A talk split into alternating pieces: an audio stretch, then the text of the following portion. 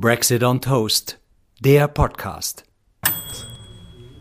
Herzlich willkommen zu Brexit on Toast, wie immer mit Benita Goodman, Tobias Waniek und Florian Schwarz. Heute fühlen wir mal nach der Temperatur zwischen der EU und UK.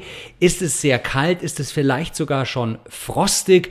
Wir werden wie immer Figuren beleuchten, die mit dem Brexit zu tun haben oder besser mit ihm nicht zu tun gehabt hätten. Dann wäre es alles vielleicht schöner gelaufen. Und wir freuen uns auf ein sprudelndes Finale mit Benita. Diesen Dreiklang kriegen wir hin. Benita, wie geht's dir? Mir geht's ähm, ganz gut eigentlich. Ähm, heute ist ein äh, interessanter Tag. Heute ist in England äh, Budget. Das ist eine große Veranstaltung, ein Theater quasi, ähm, wo der Jahreshaushalt festgelegt wird. Ähm, das ist dort allerdings ein bisschen interessanter als bei uns oder ein bisschen kurzweiliger. Da kommt dann immer der, der Schatzkanzler mit seinem roten Köfferchen aus Downing Street raus und damit eilt er dann ins Parlament und sagt der Nation, welche Steuern gekürzt werden oder nicht und wer was ausgeben darf. Äh, dieses Jahr steht es natürlich unter dem Zeichen der Corona-Krise und auch im Zeichen des Brexit und alle sind gespannt, was er sagen wird. Ähm, ich bin so ein bisschen, ähm, ja, es wird natürlich viel Geld ausgegeben werden, weil die Wirtschaft brach liegt wie überall. Und unter dem Deckmäntelchen äh, der Corona-Krise werden natürlich auch die Brexit-Folgen dann schön, ähm, schön irgendwie wegfinanziert werden oder durchfinanziert werden. Äh, äh, das ist, äh, die, die, sagen wir mal, die Folgen des Brexit sind im Moment sozusagen etwas unter den Teppich gekehrt, ja, weil die Corona-Krise alles überschattet. Und in Wirklichkeit ist aber ja zum Beispiel der Handel zwischen EU und Großbritannien fast lahmgelegt im Moment. Also die haben wir, glaube ich, schon auch schon mal äh, erwähnt, die Fischer, die alle ihre Sachen nicht loswerden, ihre Krebse und ihre Hummer. Und auch sonst äh, viele beschweren sich, dass sie eben kaum noch irgendwie ordentlichen Handel treiben können. Und da äh, gehen wir jetzt wieder darauf hin, was du vorher gerade angesprochen hast, die Frostigkeit zwischen den Beziehungen. Wird es vielleicht bald besser? Wird es schlechter? Kümmert sich da überhaupt jemand drum? Ähm, wer, wer führt da das Zepter? Haben die zum Beispiel die britischen ganzen so kleineren Betriebe, die Handel treiben mit der EU, haben die Aussicht auf Besserung? oder nicht. Da, ich würde sagen, da ist ein großes Thema, was sich, was uns eben ja auch viele Jahre beschäftigen wird und wo im Moment äh, ein neuer Mensch eingesetzt wurde, der sich darum darum kümmern soll. Mit einer wunderbaren Überleitung eben zur, von der Frostigkeit zu äh, David Frost. Den hast du gesagt, lohnt es sich mal näher anzuschauen, ohne gleich Gefrierbrand zu kriegen? Oder vielleicht doch? Ja, das ist eben die Frage. Werden die Beziehungen jetzt äh, mit Gefrierbrand überzogen werden oder nicht demnächst? Äh, Sir David Frost ist äh, seit neuestem ernannt. Das war, glaube ich, vielleicht vor zwei Wochen oder zehn Tagen. Wurde er ernannt von Boris Johnson zum, äh, zum, so, zu, zum Minister eigentlich. Also er sitzt jetzt im Kabinett und ist dafür verantwortlich, die zukünftigen Beziehungen mit der EU zu regeln. Das, äh, weil da gibt es ja eben noch viel zu regeln. Es ist ja überhaupt noch nichts fertig geregelt. Und David Frost war vorher für die Aufmerksamen, war er schon ähm, verantwortlich als Brexit-Unterhändler. Das war am Anfang war es ja. Mit Barnier dann zusammen. Der war sozusagen Barniers Gegenstück. Mhm. Am Anfang war es dieser berühmte David Davis, der eben ohne jegliche Papiere in Brüssel anrückte, ohne Unterlagen und dachte, er könnte irgendwie ein, ein Trinken gehen und dann wäre alles in Ordnung.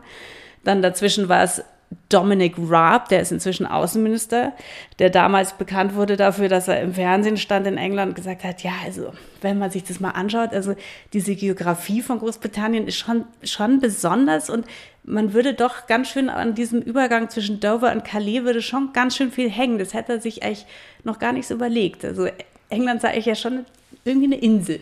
Sehr interessant, äh, ja. ja. Ganz und alle so, äh, Moment, du bist doch gerade in Brüssel und sollst unsere, unsere Handelsbeziehungen ähm, verhandeln. Wie ist er denn nach Brüssel gekommen mit verbundenen Augen? Ja, ich weiß nicht, wahrscheinlich im Flugzeug hat nicht gemerkt, wo er hinfliegt. Äh, jetzt ist er Außenminister und man fragt sich eben, ob er inzwischen ein bisschen sich mit der ja, Geografie. Außenminister grundsätzlich Bodenhaftung komplett. Ja, und man darf ja momentan auch nicht reisen, also deswegen fällt es gar nicht auf. Ja. so, wirklich Aber er sollte vielleicht mal ein einen Atlas zur Hand nehmen. Ja, das könnte man ihm durchaus empfehlen. Es war wirklich unglaublich. Der stand wirklich im Fernsehen sagte, ja, komisch, also wir haben schon eine spezielle Geografie hier. Das ist jetzt aber Mr. Raab. Das war Mr. Raab. Und der Außenminister. Der Wie war Mr. Frost in Geografie? Mr. Raab, nachdem man gemerkt hat, der weiß nicht mal, dass Großbritannien eine Insel ist und so weiter, wurde er dann doch irgendwie dezent zur Seite geschoben und dann kam Herr Frost, ähm, damals noch ganz normal, David Frost, zum Vorschein. Aus dem, den kannte keiner und jeder dachte, wer kommt denn der jetzt her? Wer ist das eigentlich? Wurde von Boris Johnson ernannt. Und, ähm, und geadelt? Nee, das wurde er da noch nicht. So schnell ging es nicht. Also erstmal war er noch David Frost. Und David Frost als Person ist eigentlich ein Diplomat. Also er war eigentlich im, im Foreign Service, äh, ich glaube mehr so auf unteren Stufen unterwegs und ist da eigentlich, soweit ich jetzt sehen konnte, auch nicht unheimlich reüssiert. Der war nie Botschafter irgendwo, hm, ist da mehr so rumgekrebst und schließlich ist er, weiß ich nicht, ich glaube, er ist sogar dann ausgetreten, jedenfalls sein letzter Job, für den er bekannt war, bevor er den Brexit da verhandeln sollte mit Herrn Barnier, ist als Vorsitzender der Vereinigung der schottischen Whisky-Brauer. Das mhm, war, er war ein Lobbyist für die schottische Whisky-Industrie, die ja auch jetzt nicht unerheblich vom Export lebt, würde ich mal sagen. Durchaus. Und äh, David Frost ist aber schon aus irgendwelchen Gründen äh, wohl bekannt gewesen als absoluter großer Freund des Brexit, was eigentlich ja seinem Job da ein bisschen widersprochen hat. Aber das weiß man eben nie, ob das den Leuten so ganz klar geworden ist, was sie eigentlich vertreten, wenn sie für den Brexit sind, wenn sie gleichzeitig aber an sich auch ja große Freihandelsmenschen sind. Ja. Aber dieser Mann ist bis jetzt, während wir sprechen, er ist nicht gewählt. Er ist nee, in dieses nee. Amt gehoben worden. Er ist in das Amt gehoben Von, worden. Da bist du ja ganz normal. Also von Boris Johnson. Das ist ja in jeder Regierung so. Also ja, aber er sitzt ja nun jetzt. Oh, voilà, jetzt. Er sitzt, oh. Ah. Also wir hatten jetzt tatsächlich live on tape einen kleinen Brexit hier, denn ein Soundpanel in unserem Podcast 200 Millionen äh, Dollar teuren Studio. Ja, ist umgekippt, hat eine Tasse englischen Tees mitgerissen. Das war dieser Schlag, den wir gerade gehört haben. Und jetzt kam eine wahnsinnige, bevor wir auf David Frost zurückkommen, äh, Assoziation. Es gab auf dem Parteitag vor vielen Jahren mal ein Schild, äh, das im Hintergrund von Theresa Mays Rede ja. runtergeflogen mhm. ist. Und das mhm. hieß Building a, a country, country that works for everyone. Ja. Und das habe ich hier noch als Zeitungsausschnitt. Das war jetzt ähm, nur so ein ganz kleiner Zwischenexkurs. Da, wo, da, wo die ganzen Buchstaben runtergefallen sind. Da sind die pa also Styroporbuchstaben. Da, ja. Also das ist vielleicht so ein bisschen wie bei Omone Lasa, Brat Brat, Fett Fett, wer das noch kennt. ähm, da steht jetzt äh, eben nur B-U-I und dann Lücke Ding und dann A, C und dann kommt wieder Ntri, The, Erks or Ryan. Ryan. Also so. Ja, während sie sprach, fiel ein Buchstaben nach dem anderen nach. Anderen hinten runter. Ja, Auf dem Parteitag in Manchester. Also kann man sich sicher bei so. YouTube nochmal anschauen. Und deswegen haben wir uns entschieden, diesen, diesen kleinen Mini-Brexit, den wir jetzt hier im Studio hatten, auf dem Band zu lassen. Benita, wir wollten aber über David Frost sprechen. Hast du unser umgefallenes Panel ist sozusagen die EU, die auf, die, die, auf den englischen Tee gefallen ist und alles. Oh, also Milch sehr symbolisch. Hat, ja, sehr symbolisch. Ja. ja. Stimmt. Naja, also wir waren ja bei David Frost und David Frost soll es richten. Der soll es jetzt richten, beziehungsweise der hat es ja schon alles kaputt gemacht. Der ähm, nach unserem Dominic Raab, der eben nicht mal wusste, dass Großbritannien eigentlich wirklich eine Insel ist oder erstaunt war darüber, äh, kam äh, David Frost, der da eben der Vorsitzende der schottischen Whisky-Produzenten Lobby Union oder so gewesen war bis dahin. Der wurde dann nach Brüssel entsandt und es war schon bekannt, ich weiß gar nicht, warum das bekannt war, dass er ein extremer Brexit-Hardliner ist. Also ein absoluter Freund des Brexit, was natürlich jetzt schon mal nicht so günstig ist, wenn du in so eine Verhandlung reingehst und dein Verhandlungspartner weiß schon mal, dass du eine extreme Position an sich ver vertrittst. Das ist meistens nicht so günstig. Und ähm, David fast verhandelte, man hörte wenig, er fuhr ab und zu mal nach Brüssel und ab und es wurde halt immer nur gesagt, keinerlei Fortschritt und Michel Barnier und die EU hat ab und zu wieder irgendwas, eine ein Öffentlichkeitsarbeit geleistet, die gesagt leider noch kein Fortschritt und wir möchten jetzt doch, würde gerne mal wissen, was die Briten eigentlich wollen, weil immer noch äh, sagen sie es nicht wirklich und außerdem gibt es eben das Irland-Problem und so weiter und so weiter. Und David Frost verhandelte irgendwie vor sich hin. Wie wir ja nun wissen, ist dann wirklich in allerletzter Sekunde noch ein, ein uh, Withdrawal Agreement, also ein Austritts Abkommen äh, geschlossen worden zwischen EU und Großbritannien im Dezember 2020.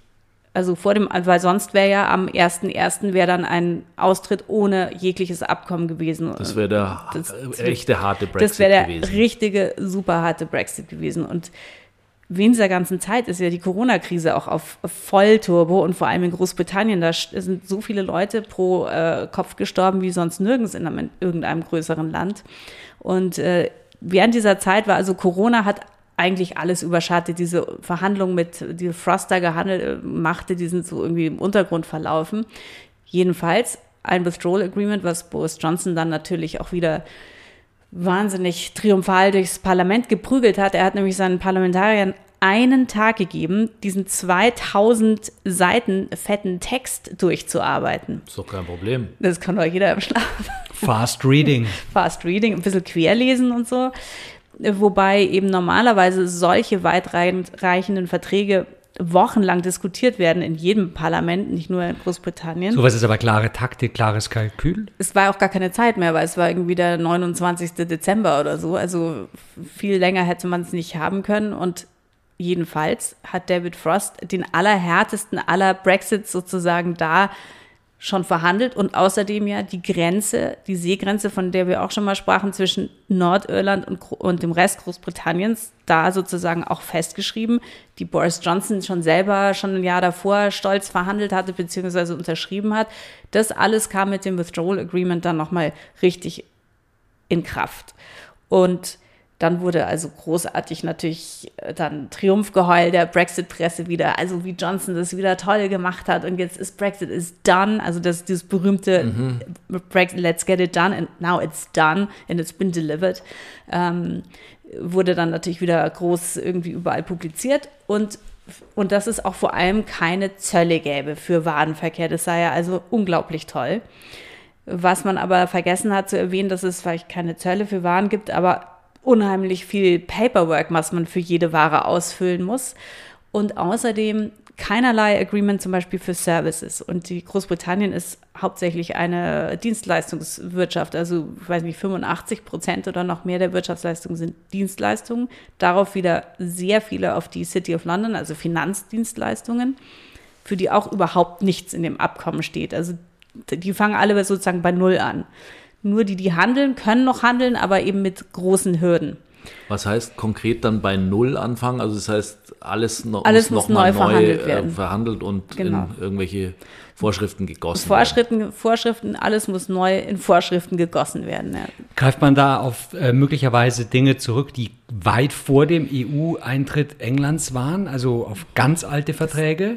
Ich so wie es früher war? Also oder wird es neu verhandelt? England, wann sind die beigetreten? 1972 oder so? Ich kann es mir kaum hm. vorstellen, dass man sind ja viele Dinge, weiß, also ist ja auch Security und äh, äh, so Europol und ähm, weiß nicht, Spying Operations und Cyber Security, ganz viele Eben Sachen die, sind da. Digitalisierung, also mhm. alles, was damals war in den 60ern oder 70ern, äh, das ist ja alles Makulatur, also alles, mhm. was jetzt digital ist, das gab es ja damals noch gar nicht großenteils. Also Zukünftige Spionagetechniken. Aber dieser Diplomat David Frost, David Frost, der hat da schon kräftigst mitgemischt er hat, hat er aber nicht gemischt. diese Funktion, die er jetzt hat. Nee, die hat er nicht. Er ist dann hinterher, ist er dann in der Neujahrsliste der Queen äh, geadelt worden. In Großbritannien wird ja zweimal geadelt. Also einmal zum Geburtstag der Queen und dann zum Ach, Neujahr. Da wird das also geadelt. Naja, ja, nur da kannst du reinrutschen. Ja, und, auch, und ja. auch nur die Queen kann natürlich adeln. Also Boris Johnson hätte das jetzt nicht in der Hand gehabt. Und die naja. Queen, also er kann sie beeinflussen, aber, er diktiert aber sie muss ihr diese Liste. Die Parteien, die Parteien schlagen vor, ja. sozusagen.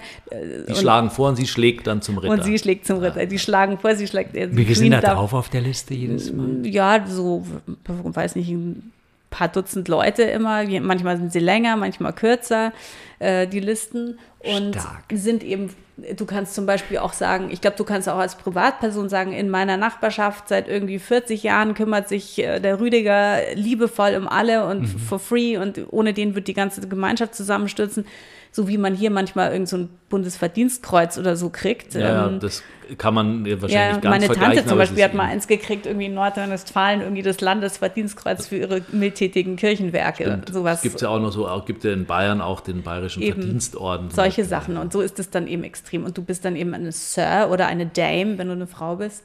Und er wurde es zum Jahreswechsel 2021. Er wurde dann sofort vorgeschlagen, vom Jahreswechsel 2021 wurde er also geadelt und ins, ha und dann äh, ins House of Lords auch noch befördert. Also er sitzt im House of Lords, das ist das Oberhaus. Und, äh, die, und er ist natürlich sozusagen nicht gewählt. Er sitzt im Oberhaus als nicht gewählter Repräsentant. Äh, das mhm. sind viele, die nicht gewählt sind. Kennt man aus Brüssel? Kennt, eben ne? kennt man viele Bürokraten dort, die nicht gewählt sind. Und jetzt hat eben vor ungefähr zehn Tagen Boris Johnson wiederum ähm, David Frost ins Kabinett geholt als Minister für die Beziehungen mit der EU. Das heißt, er ist jetzt wirklich ein Regierung, er sitzt im Regierungskabinett und ist ungewählt und hat einen, den wichtigsten Posten, den es überhaupt eigentlich gibt, für die Wirtschaft zumindest in Großbritannien und die Zukunft des Landes. Und das ist ja etwas ironisch, wenn man sich überlegt, dass ja eine der höchsten sozusagen Beschwerden gegen die EU immer war ja, da sitzen eben die ganzen ungewählten Bürokraten, die uns alles vorschreiben und keiner weiß, wer die sind und die sind nicht answerable, also die, die sind niemand verpflichtet sozusagen und wir können die nicht abwählen.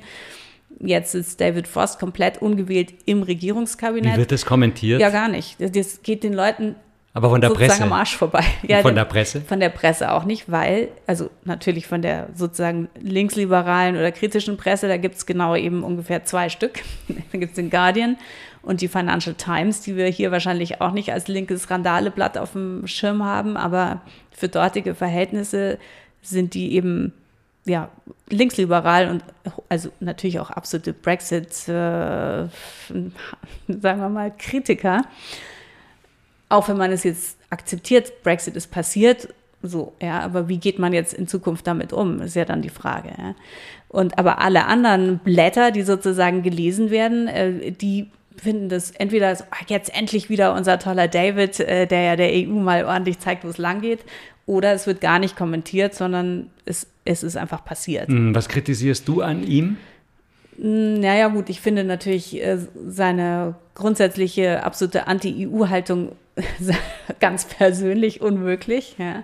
Und dann ähm, finde finde ich auch dann in dem Fall wirklich, wenn du so einen Posten hast, musst du eigentlich, weiß ich nicht, müsstest du sozusagen vielleicht doch ein gewählter Repräsentant des Volkes sein. Äh, wobei natürlich Michel Barnier oder jetzt ist es ja ein anderer, irgendein Este oder ein Tschech, ich weiß gar nicht, wer da jetzt ähm, dran sitzt. Wisst ihr das? Hm, hm, leider nicht. Ähm, da sind wir schon mal wieder, recherchieren. Sind wir schon wieder unterinformiert. Ähm, ja. Ähm, jedenfalls, die sind ja auch nicht gewählt, aber das wissen wir, das sind ja EU-Beamte, die eben nicht gewählt sind.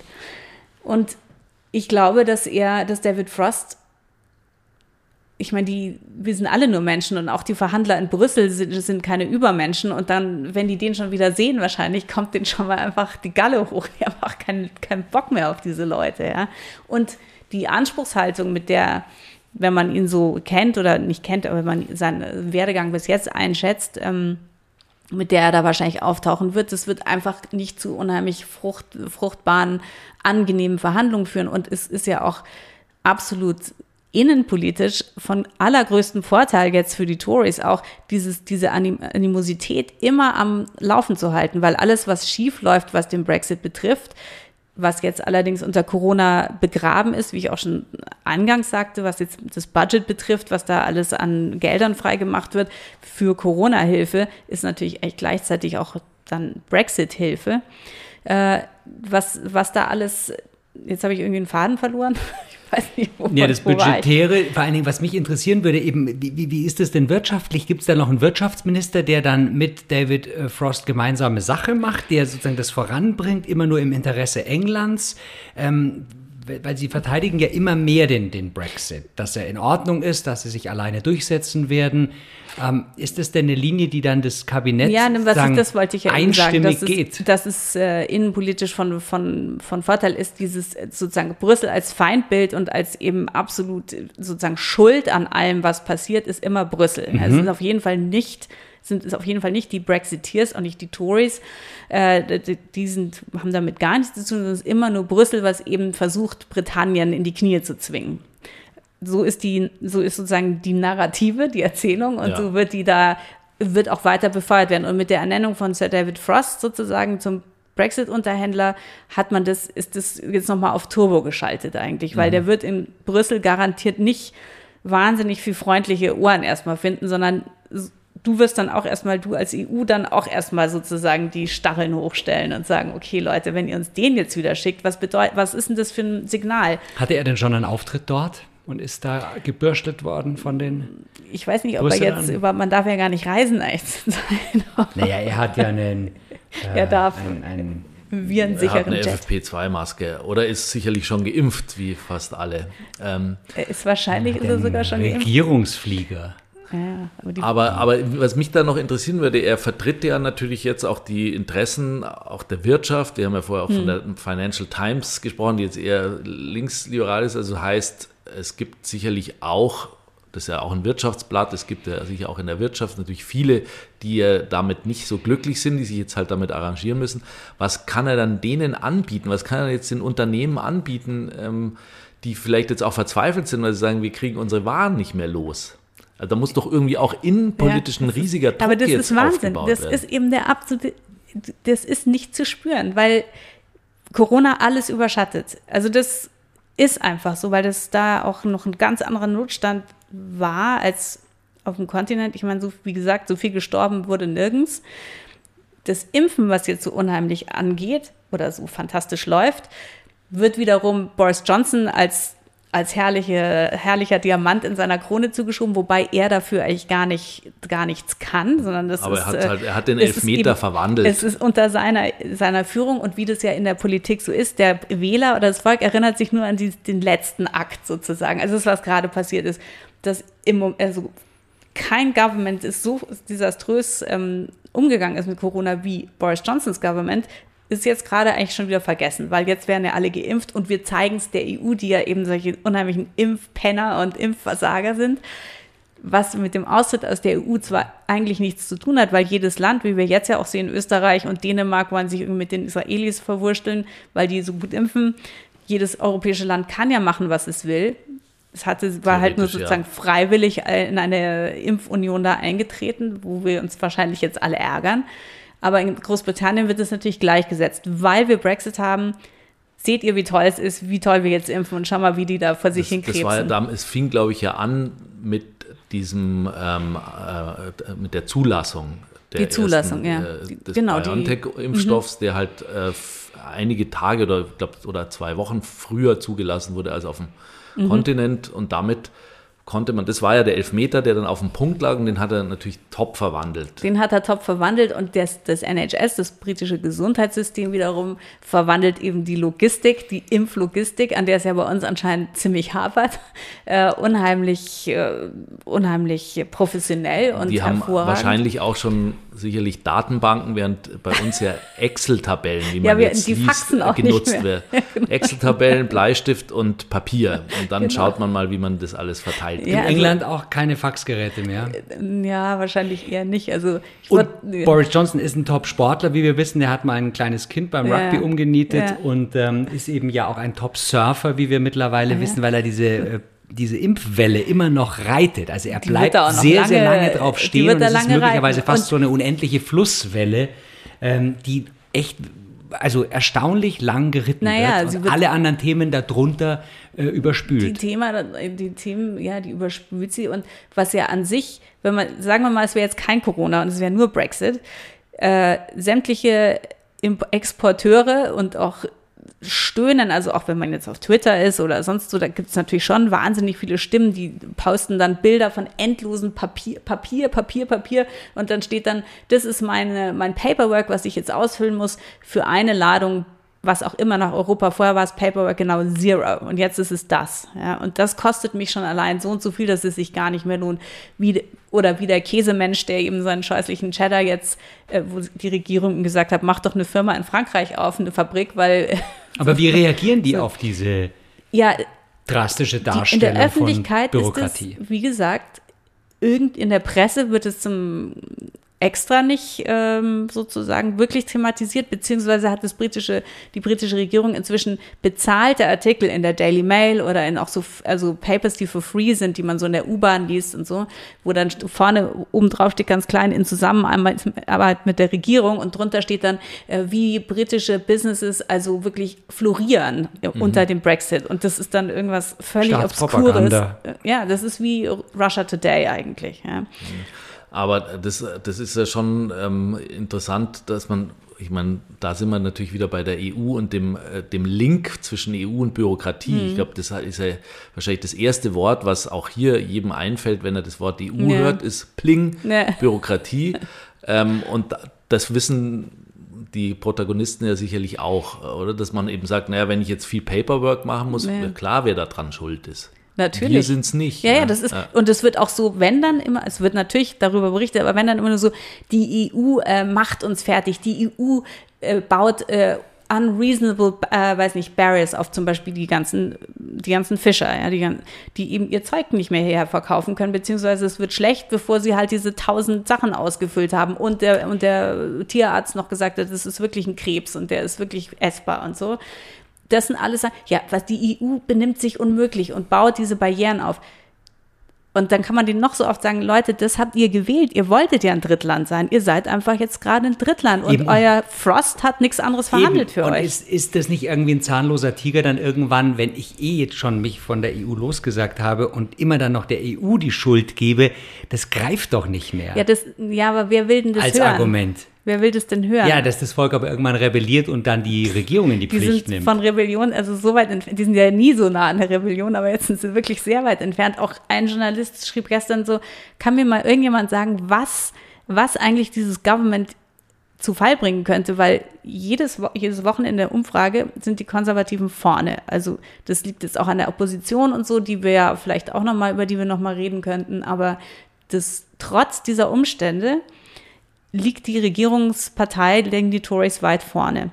Und zum Beispiel, also welche Skandale könnten denen, könnten denen überhaupt noch schaden? Ja? Also 100, 100.000, 120.000 Menschen fast sind schon gestorben an Corona in Großbritannien. Egal, irgendwie. Gut, jetzt aber jetzt impfen wird ja. geimpft und Corona, ja. haben wir ja auch gesagt, als Ausrede, das funktioniert natürlich momentan Funktioniert wunderbar. Leute können nicht mehr exportieren, scheint auch egal zu sein. Ja? Liegt vielleicht ja auch an Corona unter anderem, weil ja auch weniger eingekauft wird und so weiter. Aber wie lange wird das noch gehen? Und die andere Frage ist natürlich, ich habe schon den Eindruck, dass wenn man so mit Leuten redet, auch von drüben, manche sagen, naja, das wird sich vielleicht dann doch irgendwann so mal einrenken und man, man findet dann schon irgendwie seinen Weg. Äh, sind das jetzt eher so vorübergehende Erscheinungen oder?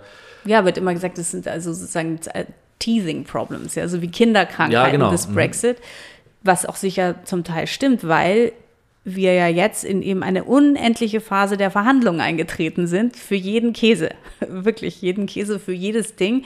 Und das eben leider auf britischer Seite mit Sir David Frost, äh, der, wie gesagt, bestimmt nicht besonders viele Sympathisanten auf seiner Seite hat in Brüssel, mit dem es schwierig ist, sozusagen zu sagen, wir sind wirklich ein freundliches Verhandlungsteam, wir sind, wir hängen so eng zusammen, wir hängen alle, wir hängen ja auch davon ab. Für uns ist es ja auch nicht irgendwie fantastisch. Sind es nur Verhandlungen mit der EU ähm, oder sind es auch Verhandlungen, die er jetzt praktisch weltweit nee, nur EU. Nein, nein, kann zu spinnen? Schon, nein, ja, kann er auch, aber nicht mit der EU. Es gibt noch einen Handelsminister, eine Ministerin Liz Truss, die ist so irrsinnig bescheuert, dass man einfach überhaupt nicht mehr weiß, wo man anfangen soll. Also das ist okay, sagenhaft. wieder eine Figur für Und diese Frau, äh, die hat Folge. zum Beispiel dann, äh, weil auch bei Brexit hieß es ja dann, wir werden innerhalb von kürzester Zeit, also mindestens 180 Handelsabkommen selber unterzeichnet haben. Da tat sich erstmal gar nichts und dann hat sie irgendwann gesagt, wow, wir haben jetzt ein Handelsabkommen mit Fiji und äh, fand es fantastisch. Ja, so alle, oh, toll. Und das, Apropos Wasser, das sprudelnde Finale fehlt uns. Wir, wir laufen nämlich schon wieder auf die 30 Ach Minuten Gott, um zu. Willen. Ja, also das genau, das sprudelnde Finale. Jedenfalls. Dieser Folge. Ja, dieser Folge. Sir David soll also nach Brüssel und darum verhandeln. Und da wurde natürlich schon gesagt, wie die EU sich aufführt werden wird und wieder sich sträubt und alles schwierig macht. Und dann gibt es eben einen, äh, noch einen Kombatanten namens Andrew Bridgen, der auch so unterirdisch ist, ein großer Brexit-Verfechter. Dieser hat sich wiederum zu Wort gemeldet und gesagt, es sei doch jetzt wirklich mal an der Zeit, der, zu verbieten, dass die EU ähm, also abgefülltes Wasser exportiert nach Großbritannien. Weil das wird es der EU dann wirklich zeigen, wenn sie kein Wasser mehr nach Großbritannien, kein Bottled Water mehr ausführen. Abnehmermarkt. Ist anscheinend ein großer Abnehmermarkt, Great aber Britain. wie er auch darauf kommt, also man kann das dann einfach verbieten, so ungefähr. Das wird jetzt das kann man natürlich vielleicht machen, aber das hat, das ist dann wiederum eine völlig eine andere, das hat sozusagen einfach ein Land, das sagt, ihr dürft hier nicht mehr das importieren. Und das sollte jetzt so eine, eine Strafe Das als Strafe, sein. weil damit die endlich die Fische wieder reinlassen, so ungefähr. Wobei eben diese Dinge eigentlich, wie gesagt, das ist völlig willkürlich. Du könntest natürlich als Land sagen, so, ihr dürft jetzt nicht mhm. mit dies und jenes, aber du, damit eskalierst du natürlich jeglichen, jeglichen, weiß nicht, oder zettelst du eventuell echt einen Handelskrieg an. Ein sprudelnder Handelskrieg. Ein sprudelnder Handelskrieg. Und wie er überhaupt drauf kam und so aus dem Off, weißt du, so von der Seite. Und das wird dann also riesig natürlich aufgegriffen. Ja, jetzt für verbieten ist der EU, das sollten wir mal machen. Bottled Water zu exportieren. Also Pellegrino. ist es denn wirklich abzusehen, dass man, dass, dass man sich auf so eine Klein-Klein-Ebene vielleicht, also dass die Gefahr besteht, dass ich man glaub, sich auf so eine Ebene begibt und sagt, okay, wir verbieten euch jetzt das, das äh, San Pellegrino, dafür äh, äh, Ja, vor allem die EU verbietet ja nicht den Import nein, von nein. zum Beispiel Shellfish oder nein. so, sondern es ist einfach jetzt ein ganz anderes System. Durch das Paperwork. Was aber keiner und schon gar nicht Andrew Bridgen will das gleich dreimal nicht akzeptieren. Aber dann kann man euch bemitleiden, dass äh, auf der Insel jetzt eben nur noch stilles Wasser, flat Water aus der Leitung. wird, aus der Leitung. Es gibt erlesenes britisches äh, Mineralwasser, so ist es nicht. Aus den Midlands. Köstliche, köstliche ja, und auch, es gibt wahrscheinlich auch Soda Club, dann kann man sich wieder aufsprudeln. Kann man sich aufsprudeln. Also wir sehen schon über die Figur David Frost, die wir ein bisschen beleuchtet haben, kamen wir auf die Figur Andrew Bridgen und den Mineralwassererlass ein toller der vielleicht in ein paar nicht, hundert Jahren folgen wird. Und damit sind wir schon wieder bei vielen über 30 Minuten und ähm, freuen uns auf die nächste Folge, wo wir noch ein paar neue Figuren, die wir ja heute gehört haben, immer es gibt nochmal beleuchten. Ein ganzes Schachfeld voll. Es gibt so viel zu beleuchten. Dann vielen Dank. Herzlichen Dank, Benita. Bitte. Und bis zum nächsten Mal. Brexit on Toast ist eine Produktion von Plattform Holzstraße.